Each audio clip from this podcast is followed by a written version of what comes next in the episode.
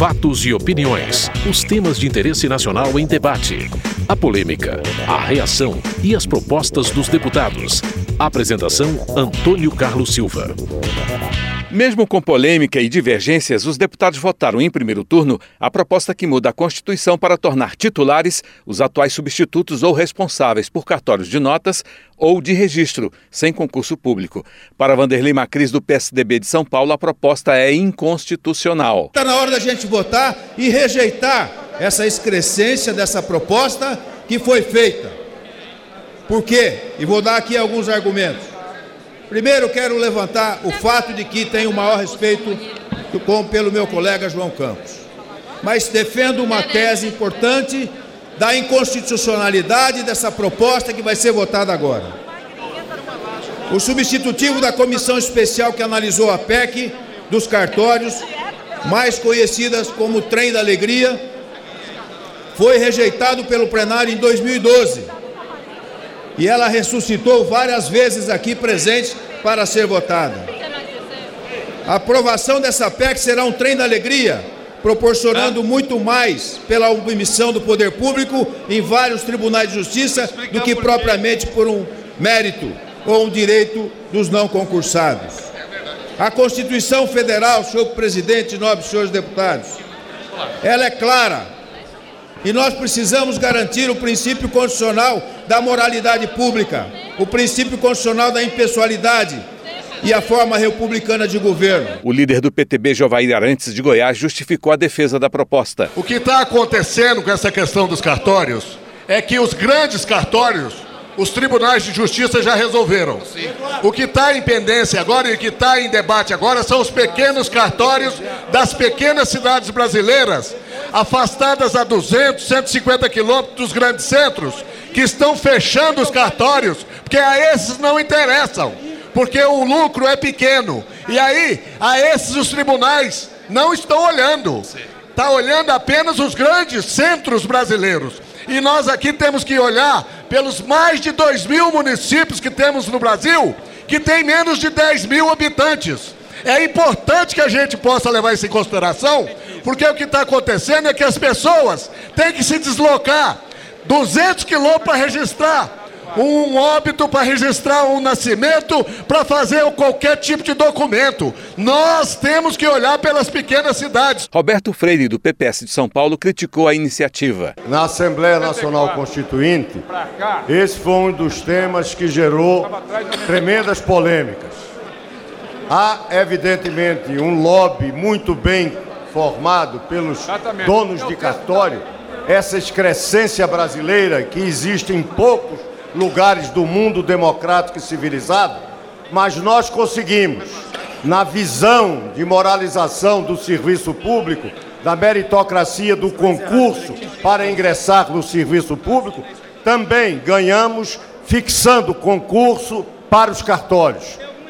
Várias oportunidades foram tentadas e, com êxito para eles, não conseguimos implantar definitivamente e querem continuar com esta indignidade de não termos o cartório a partir do concurso público. Silvio Costa, do PSC de Pernambuco, afirma que a proposta corrige injustiça. Acho uma injustiça quando alguns companheiros vêm aqui à tribuna falar algumas inverdades. Primeiro que essa PEC não é nenhum trem de alegria. Esse é o primeiro problema. Esta PEC corrige um equívoco. Por exemplo, na maioria dos estados do Brasil, quando se faz concurso, e é correto o concurso, todo mundo concorda, mas ninguém quer ir trabalhar numa cidade pequena do interior, presidente, o cara se forma em direito, isso, aí quer ficar na capital, no bem bom. Ninguém quer ir para uma cidade do sertão pernambucano para tomar conta do cartório. Nós estamos, na verdade, corrigindo uma injustiça. Então não dá para fazer demagogia. Ivan Valente, do pessoal de São Paulo, pediu a retirada da proposta da pauta. Vou pedir a retirada de pauta por uma única razão. Nós temos aqui mais de 200 deputados novos Eles não conhecem esse projeto, mas esse projeto é velho conhecido dos deputados veteranos. Só para ter uma ideia, ele foi pautado 11 vezes em menos de um ano. 2013, 2014, e ele já foi submetido a voto nessa casa. E obteve apenas 283 votos. Uma emenda constitucional precisa de 308 votos. Ele foi rejeitado por esse plenário. E por uma razão muito simples. Nós, na verdade, deveríamos acabar com os cartórios. Isso é uma questão, é quase, vem desde as capitanias hereditárias. É de família para família, é uma vergonha. Isso é uma máquina de ganhar dinheiro.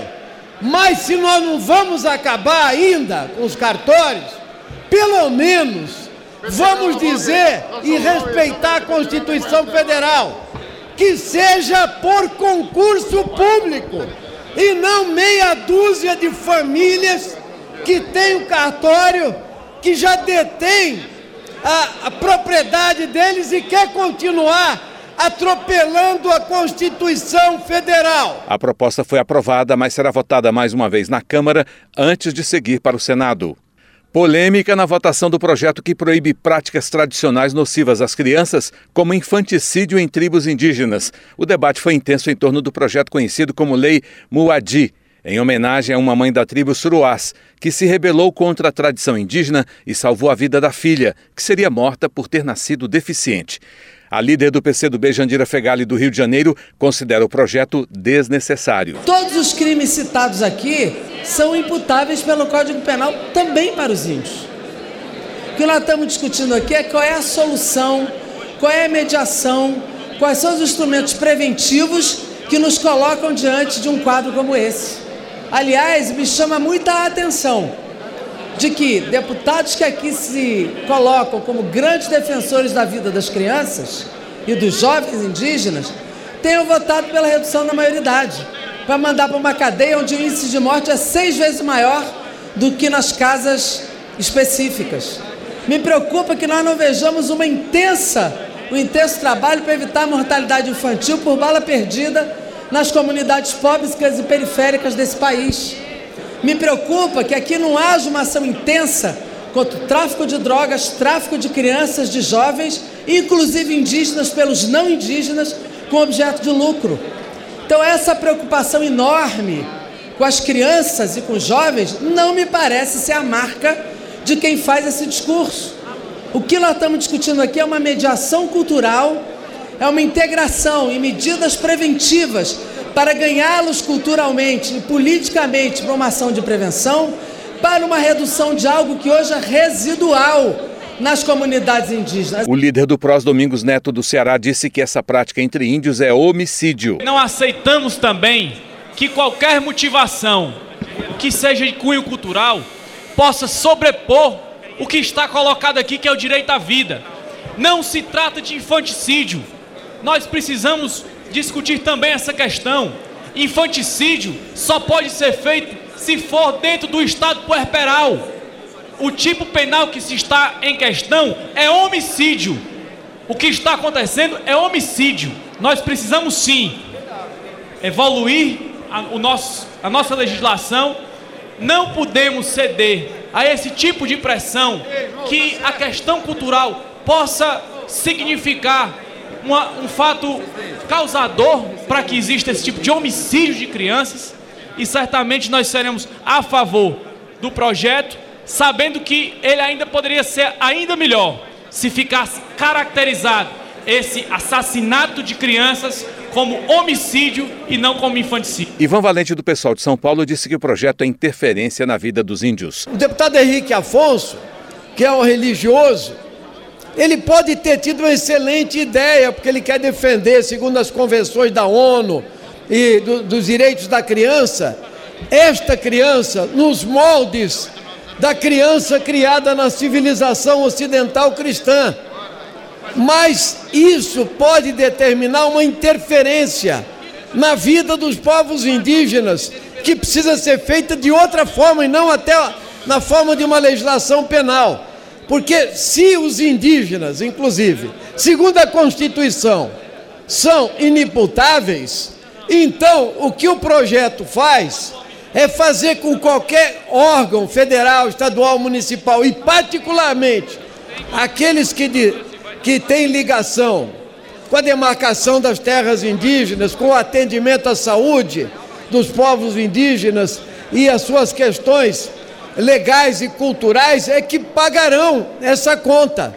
Eles serão denunciados se eles não forem, é, digamos, proativos em agir para evitar, para retirar e excluir das famílias e assim por diante. Moroni Torgan, do Democratas do Ceará, criticou esse tipo de cultura. Vamos parar com isso, pessoal.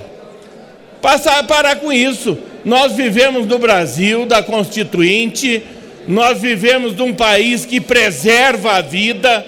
Eu não posso sequer acreditar que existe gente dizendo que matar crianças em nome da sobrevivência de uma cultura. Eu vi o Hitler dizer isso. Eu vi o Hitler dizer isso. Ele matava em nome de uma cultura fascista.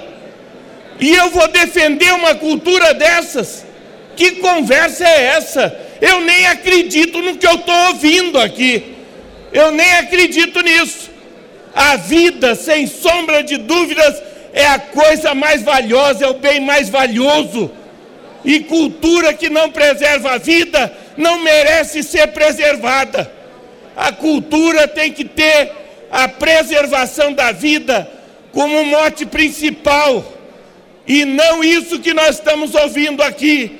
Tenha santa paciência. Orlando Silva, do PCdoB de São Paulo, defendeu o respeito à cultura indígena. Há especificidades em tradições, em culturas que existem no Brasil que devem ser respeitadas. A votação desse projeto, nos termos que está proposto, viola determinadas tradições culturais do Brasil. E mais, presidente, é um projeto inócuo, porque em grande parte dos casos não existe mais determinadas condutas culturais desses povos. Eu considero que para impedir um erro, um erro, nós deveríamos aprofundar o debate, aprofundar o diálogo. Evandro Gussi, do PV de São Paulo, disse que o combate ao infanticídio já está previsto na legislação. A legislação brasileira sobre esse assunto já é suficiente, amplamente suficiente. Infanticídio já é crime no Brasil, praticado por quem quer que seja. Naqueles casos em que nós temos silvícolas, não são nem indígenas, porque há indígenas civilizados e que conhecem as consequências dos seus atos. Mas aqueles silvícolas que não tiveram contato com a civilização e que são incapazes de reconhecer o aspecto danoso da sua conduta, esses são inimputáveis, já o são. Para todos os outros que são capazes de reconhecer que o infanticídio é um crime bárbaro, um crime injustificável, a morte do inocente é sempre injustificável. Por isso, nós somos contrários ao encerramento da, da, da, discussão e somos, no mérito, contrário a esse projeto. Para Gilberto Nascimento, do PSC de São Paulo, esse tipo de ato não cabe mais nos dias atuais. Onde ficam os valores?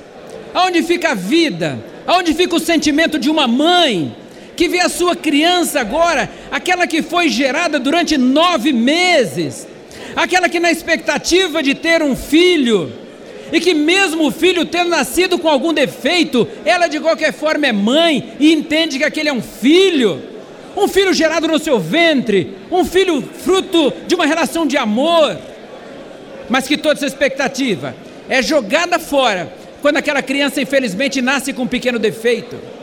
E eu posso imaginar, senhores deputados, essa mãe agora provavelmente querendo esconder esse defeito, querendo esconder esse próprio filho, porque agora na cultura da sua tribo, na cultura indígena ou dessa tribo, simplesmente diz: vamos sacrificar o seu filho ou vamos sacrificar a sua filha.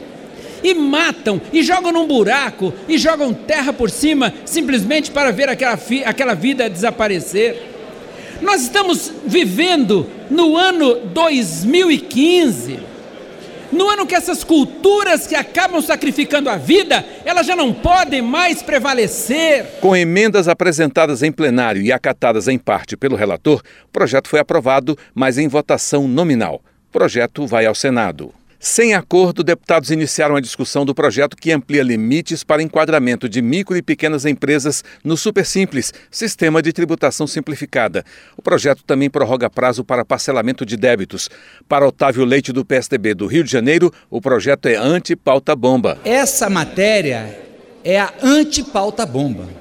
Porque se há no contexto macroeconômico nacional e internacional problemas, etc., agudos no Brasil, como se sabe, pois é exatamente fortalecendo a micro e pequena empresa é que nós podemos enfrentar melhor os dramas do desemprego que já bate a porta de milhares de brasileiros.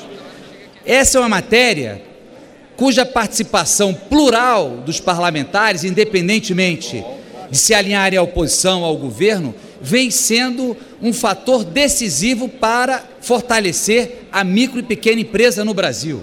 Ora, é absolutamente indispensável que, tempos em tempos, se faça uma atualização do quanto significa o teto da microempresa, da pequena empresa, do MEI e por aí vai.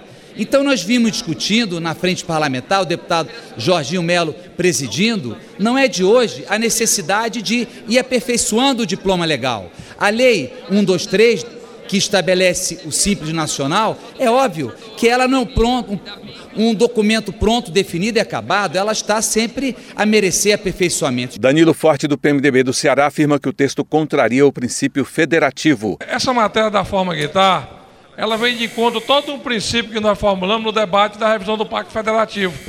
Porque se o princípio do Pacto Federativo era nivelar as obrigações com o financiamento dessas obrigações, da forma como está sendo apresentado o substitutivo, ela está retirando os recursos dos estados e municípios em detrimento exatamente da ação para poder corroborar na conclusão, na execução, para poder financiar as obrigações dos entes federados. Então é necessário que haja uma revisão, um encontro de uma solução, de um acordo, para que a gente possa votar essa matéria, porque da forma que está, ela fragiliza ainda mais os entes federados mais fragilizados, que são os estados e os municípios brasileiros. Jorginho Melo, do PR de Santa Catarina, fez apelo para aprovação da proposta. Esse é o interesse, é de arrecadar mais é dar, tirar do anonimato o micro e pequeno empresário que está desesperado.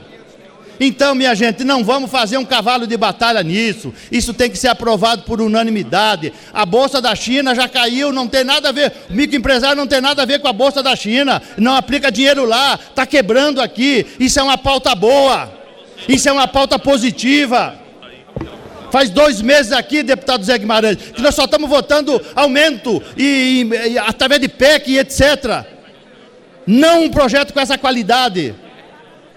Um projeto que vai ajudar quem trabalha nesse país, quem produz e está sufocado. Então, por favor, eu estou fazendo um apelo aqui com muita responsabilidade. Está na pauta e é uma matéria que precisava ser deliberada. Não se trata de medir força com o governo A ou B, por favor.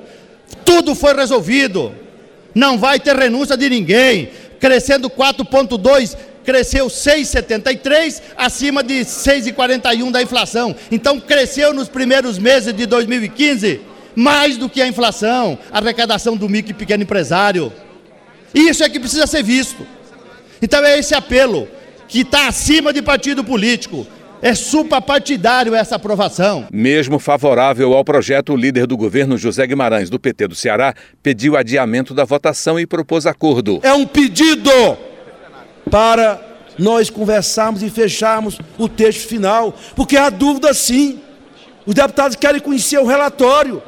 E, portanto, o meu apelo, relator, era que Vossa Excelência, em nome do governo, fechasse um acordo comigo para o bem da micro e pequena empresa, o bem dos entes federados, que nós fechássemos um acordo em cinco minutos e pavimentássemos uma votação por unanimidade no, no, pequeno espaço de tempo. Nós estamos chegando ao final do mês, isso vai ter impacto no orçamento, vai vigiar a partir de que data? É 2016, é 2017?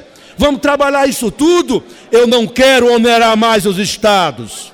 Alguns entram numa crise sem precedente evidentemente preservando aquilo que é a nossa alma da economia brasileira, que é a micro e pequena empresa. E nisso, todos nós concordamos, é fundamental e nós temos essa experiência aqui nessa casa. Foi o senador Pimentel que relatou essas matérias todas. Nós temos uma legislação compacta, compacta tem um marco legal. Então, não vamos dar um tiro incerto. Eu queria, portanto, pedir ao nobre relator um pouco de paciência, em nome do diálogo, para a gente pacificar o momento de votação por unanimidade desta matéria. João Arruda, do PMDB do Pará, afirmou que o projeto não prejudica estados. Nós aqui, nós não entramos na discussão que acontece em discussões que tocam nos interesses dos estados.